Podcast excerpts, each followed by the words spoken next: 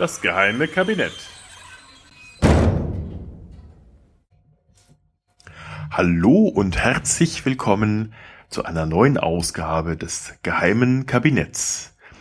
Am Mikrofon ist der Butler. Ich freue mich, dass ihr hergefunden habt. Und das heutige Thema lautet Marquis des Sades Schwiegermama.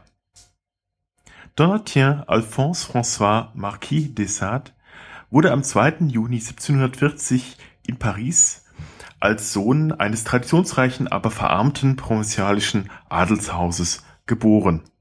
Eigentlich sollte er ja Louis Aldons Donatien heißen, aber jemand trug ihn versehentlich unter dem Namen Donatien Alphonse François in die Taufregister der Kirche Saint-Sulpice ein. Wahrscheinlich wäre Desart, wenn überhaupt, als Autor von langatmigen Reisebeschreibungen in die Literaturgeschichte eingegangen, wenn, ja wenn nicht da seine Schwiegermutter gewesen wäre, denn ohne sie hätten wir vielleicht niemals von seinen Untaten und seiner Geisteshaltung erfahren, nach der der heutige Begriff Sadismus abgeleitet ist. Aber der Reihe nach. Nach außen wirkte der junge Marquis wie der ideale Schwiegersohn.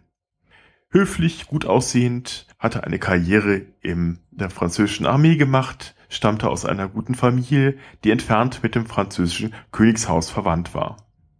Marie Madeleine de Montreux war daher sehr angetan, als Desart ihre Tochter, die von der Natur aus wenig bevorzugte und wohl etwas dickliche René Pelagie 1763 ehelichte. Zwar munkelte man, dass der Marquis in mehreren Bordellen aufgrund unüblicher Praktiken bereits Hausverbot hatte und die Hochzeit in die reiche Familie nur die ständige Geldnot und den Schuldenberg des Marquis tilgen sollte, aber René Pelagie war offenbar sehr verliebt in ihn und schenkte ihm drei Kinder. Doch das scheinbare Glück währte nicht lange, 1768 wurde Desart angeklagt, eine Bettlerin ausgepeitscht und zum Analverkehr gezwungen zu haben. Zwar wurde offenbar auch unter der Fürsprache von Madame de Mautret die Anklage gegen Auflage einer Geldstrafe fallen gelassen, dennoch verließ die Familie Paris und zog auf ihr Schloss Lacoste. Das denke ich mir übrigens nicht aus, das heißt wirklich so, gelegen in der Provence ob es da Krokodile oder Poloshorts gab, entzieht sich meiner Kenntnis. Als Desart 1772 erneut angeklagt wurde, ließ ihn seine Schwiegermutter fallen. Offenbar hatte es diesmal zu weit getrieben.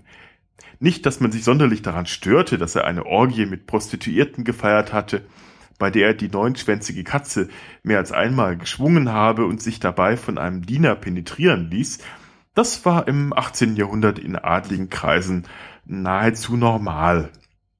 Zumal er solche Veranstaltungen auch schon des Öfteren stattfinden ließ, bei der er Personen beiderlei Geschlechts einlud, sie verführte, bezahlte oder einfach dazu zwang. Angeblich sogar unter Beisein und Unterstützung seiner Ehefrau.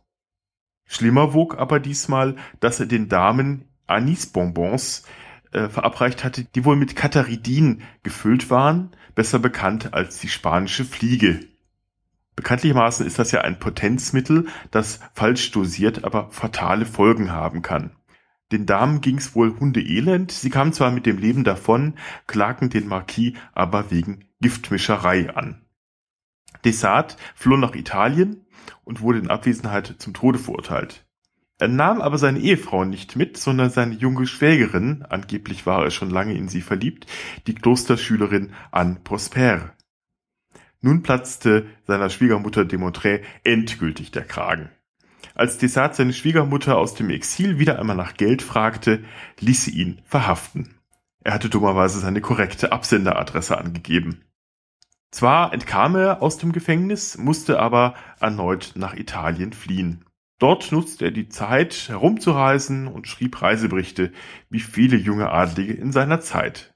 Er gab sich als Comte de Massin Oberst der französischen Armee aus. Hier verfasste er, nachdem er schon 1769 den Bericht einer Reise nach Holland veröffentlicht hatte, einen Bericht von seiner Italienreise und ein Buch über Rom, Florenz und Neapel. Nach den heutigen Maßstäben sehr langatmig und bildungshuberisch, aber ganz nach damaligem Geschmack. 1777 schrieb ihm seine Schwiegermutter, sie sei todkrank, habe ihm verziehen und er solle wieder nach Paris zurückkehren. Vielleicht, weil ihm auch das Geld ausging, folgte er ihrem Wunsch, wurde aber bei seiner Ankunft aufgrund eines königlichen Haftbefehls, den die kerngesunde Montrey erwirkt hatte, festgenommen und ins Gefängnis in Vincennes geworfen. Dann später in die berüchtigte Bastille gesteckt. De Montrin triumphierte, ahnte aber nicht, was sie damit ausgelöst hatte. Zwar herrschte auf den Straßen wieder Sicherheit, wie sie es ausdrückte, aber Desart kompensierte die Gelüste, die er nun nicht mehr direkt ausleben konnte, indem er diese nun in literarische Werke kanalisierte. In den folgenden 13 Jahren, in dem er im Gefängnis saß, schrieb er die Klassiker der gewalttätigen Pornografie, die ihm ja den späteren Weltruhm einbringen sollte. Ironischerweise diente gerade seine Schwiegermutter als Vorbild für besonders sadistische Schilderungen.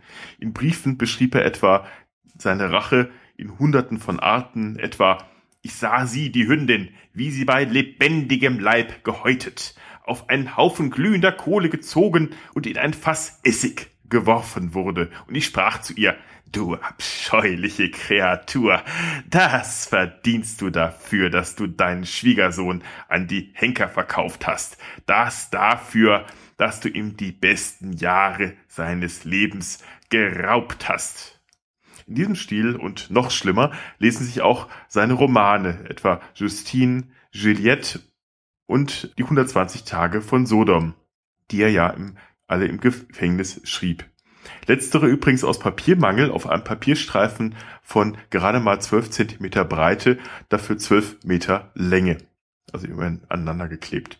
Den Roman Justine kann man übrigens, gelesen von der wunderbaren Hoax Mistress Alexa, im Podcast Black Sweet Stories in sukzessiven Folgen erleben. Hier geht es um das Schicksal der zarten Protagonistin, die trotz immer schlimmer werdenden Misshandlungen unbeirrt an die Tugend glaubt. Übrigens kein einfacher Stoff. Ich seid mal gewarnt. Ist definitiv ab 18.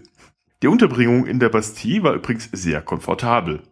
Dessart hatte sich mit Wandteppichen, Bücherregalen und einem Schreibtisch gemütlich hergerichtet, Marmorbüsten standen an der Wand und seine Frau brachte ihm elegante Kleidung nach neuesten Pariser Schick und Leckereien aus der heimischen Küche mit. Sogar maßgefertigte Dildos, genannt Prestiges, musste sie ihm in seine Zelle mitbringen. Als die Pariser Bürgerschaft am 14. Juli 1789 die Bastille stürmte und die dortigen, wenigen, Gefangenen befreite, hatten sie Desart knapp verpasst. Er hatte nämlich Tage zuvor die Menge aufgewiegelt, als er durch das Zellengitter den aufgefüllten Menschenmengen zurief, man würde die Gefangenen in der Bastille gerade umbringen, was er übrigens nicht getan hat. Desart wurde tags darauf in die Irrenanstalt verlegt. Dabei ging übrigens auch dann das Manuskript der 120 Tage von Sodom verloren, ähm, die übrigens dann im 20. Jahrhundert wiedergefunden wurde. Seine Frau reichte nun, da jetzt als geisteskrank galt, übrigens die Scheidung ein. Opportunistin. 1790 kam Desart frei und schloss sich, trotz seiner artigen Herkunft, den Revolutionären an, womit er nicht nur seinen Hals, sondern auch sein Schloss, Lacoste, wie wir wissen, und das restliche Familienvermögen rettete. Da er nun als vorgeblicher Freund des Volkes schnell Karriere machte, konnte er auch ein Richteramt übernehmen. Und nun folgte eine Ironie des Schicksals, Plötzlich stand nämlich seine Schwiegermutter und ihr Gatte vor ihm und war seiner Gnade ausgeliefert, da sie als Adlige aufs Schafott geschickt werden sollten.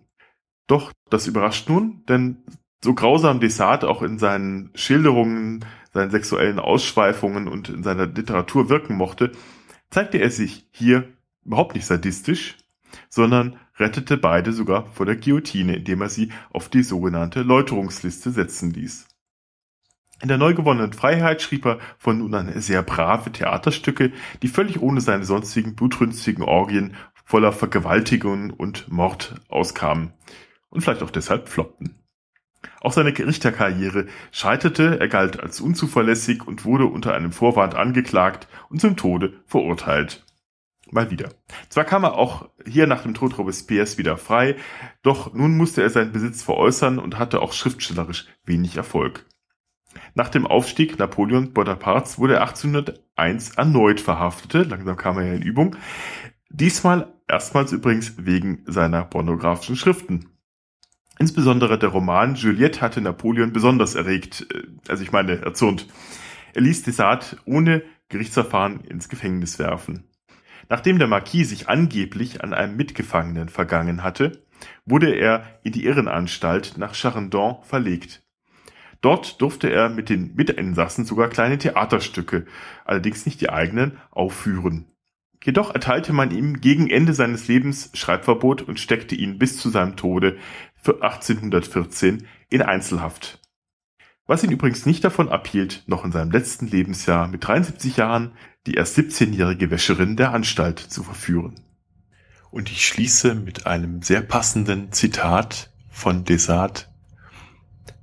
Der Lebenskünstler und der Feinschmecker wissen, man muss ein Schwein sein, um Trüffel zu finden.